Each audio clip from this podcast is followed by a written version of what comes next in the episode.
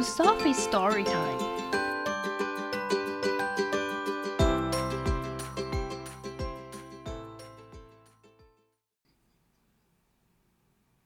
Happy New Year's Eve!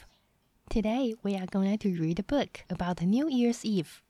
It's called The Night Before New Year's, written by Natasha Wing, illustrated by Amy Wummer. Twas the last day of December. 那是十二月的最后一天。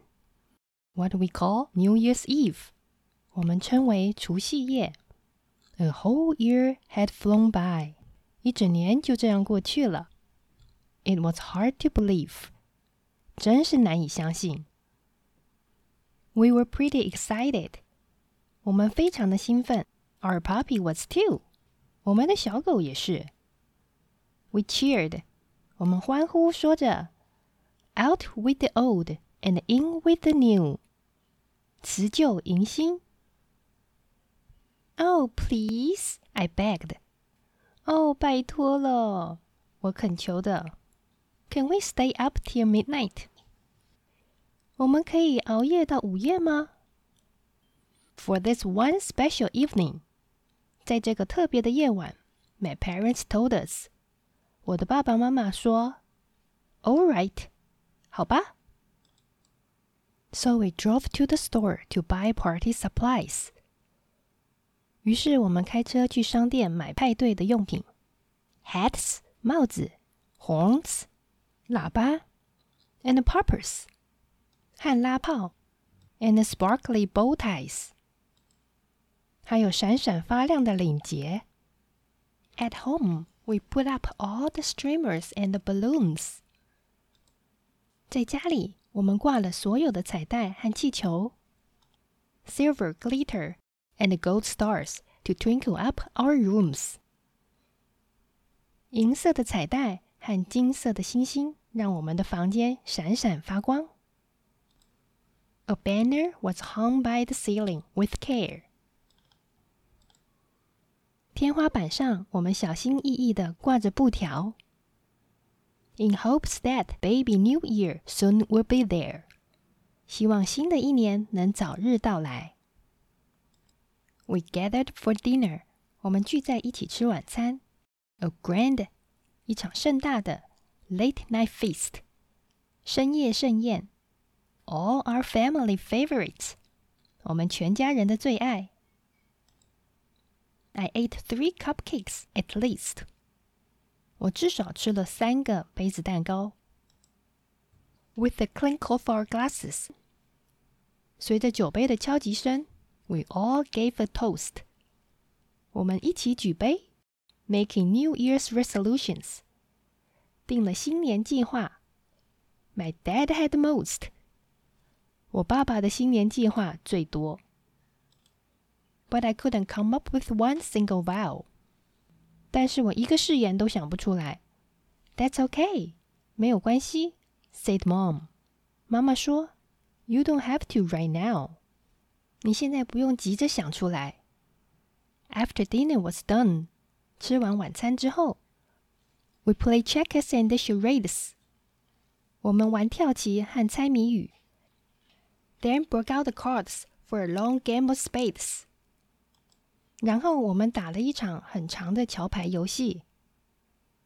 We shared fun memories。我们分享了美好的回忆。Oh, there were dozens。哦，有有几十个呢？Holidays 假期，camping trips 露营旅行，and new baby cousins 还有新的表兄弟姐妹宝宝。Our eyelids were droopy 我们很想睡觉，眼皮下垂。So we ducked out for fresh air 所以我们到外面走走，呼吸新鲜空气。Put on your hats 戴上你的帽子。said mom. 妈妈说：“Let's practice our cheer。”让我们来练习一下我们的欢呼。Counting down from ten，从十倒数。Without a single mistake， 没有一个错误。We tooted horns and popped poppers， 我们吹喇叭和拉响炮。I was now wide awake。我现在非常的清醒。My brother chased our puppy all through the house。我的弟弟在家里追逐着我们的小狗。Then mom and dad noticed it was as quiet as a mouse。 然后妈妈和爸爸发现屋子里非常的安静。There was no sound of barking，没有狗叫声；no little boy chatter，没有小男孩叽叽喳喳的声音。So we sprang from the couch to see what was the matter。所以我们跳下沙发去看看发生什么事情了。When what to our wondering eyes should appear， 出现在我们好奇的眼睛眼前的是。But the two party poopers，两个派对扫兴的人。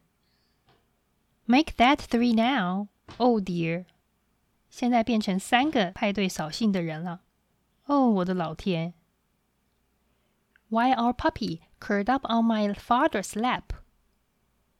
当我们家的小狗睡在我爸爸的大腿上的时候，My brother and I went upstairs for a five-minute nap。我的弟弟和我到楼上去睡一个五分钟的小觉。We both soon will nestle all snug in our beds。我们很快就进入了梦乡。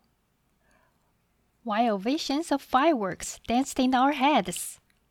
当烟火的景象出现在我们的脑海里。The next thing I knew, it was sunny and bright。接下来我就知道已经天亮了。Rats，糟糕。We missed raining in the new year last night。我们昨夜忘了迎接新年了。But that was when I came up with my resolution。但是那就是我想到我的新年新计划的时候。 I believe，我相信。I absolutely will stay up for next New Year's Eve。明年的除夕夜，我一定会熬夜守岁。The end.